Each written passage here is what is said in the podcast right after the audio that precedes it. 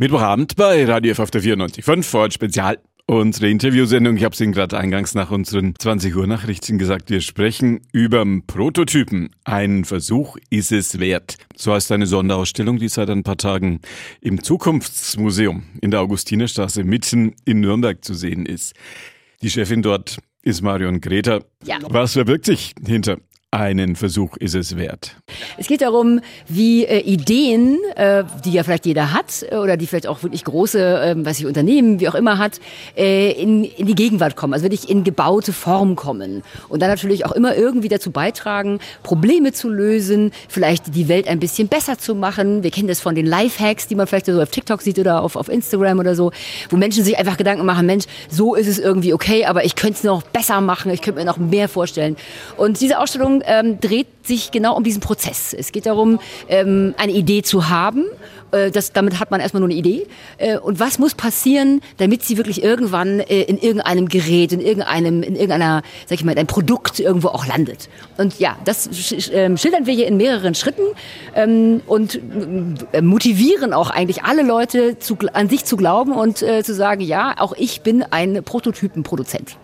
Da gibt's natürlich das ein oder andere zum Mitmachen. Eine Frage, die man an dieser Stelle natürlich stellen muss. Was ist denn so Ihr Highlight? Was ist das, was Sie besonders in dieser Ausstellung beeindruckt? Also mein absolutes Highlight ist der Beat Triton. Das ist so ein Amphibienfahrzeug. Äh, ein, ein lettischer Erfinder hat sich das ausgedacht. Er hat äh, eine lange, lange Reise ähm, von äh, bis, bis, nach, bis nach Shanghai, glaube ich, wollte er das machen.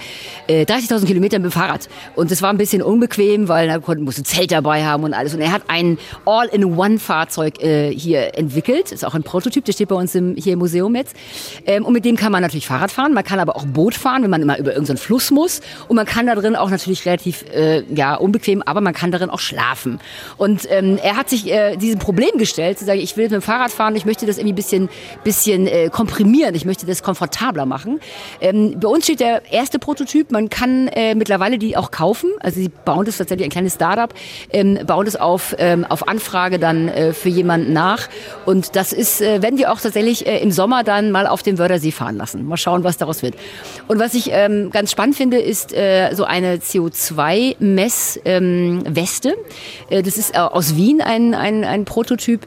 Da geht es darum, in Großstädten, ähm, naja, sag ich mal, so eine Art ähm, Awareness vor, vor CO2-Belastung zu haben und indem man das, äh, sage ich mal, diese Weste, Weste misst den CO2-Gehalt in der Umwelt und sie vibriert, je nachdem, wie viel CO2 äh, in der Luft ist. Äh, weiß ich, wenn man jetzt äh, zum Beispiel mal lange in Stuttgart gelebt hat, die haben ja immer so ein bisschen Feinstaubbelastung äh, oder wenn man in einer Parkgarage ist zum Beispiel, da fängt die an zu vibrieren und diese, diese, dieser Makerspace in Wien hat sich äh, Gedanken gemacht, wie denn Menschen überhaupt wahrnehmen. Das ist ja was, was man nicht sieht, was man nicht hört, ist man, man, man nimmt es nur einfach auf und eigentlich weiß man man gar nicht, äh, haben wir jetzt eine hohe Belastung.